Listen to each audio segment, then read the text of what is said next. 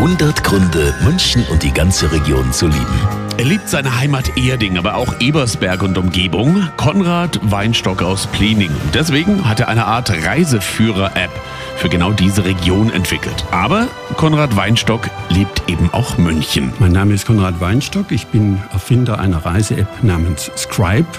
Und ich liebe München, weil es eine un Zahl von guten Ausstellungen gibt. So gehe ich gerne ins Lehnbachhaus und ins Kunstforum. Ich besuche gerne die Pinakotheken und finde, ein Angebot wie in München findet man in kaum einer anderen Stadt der Welt.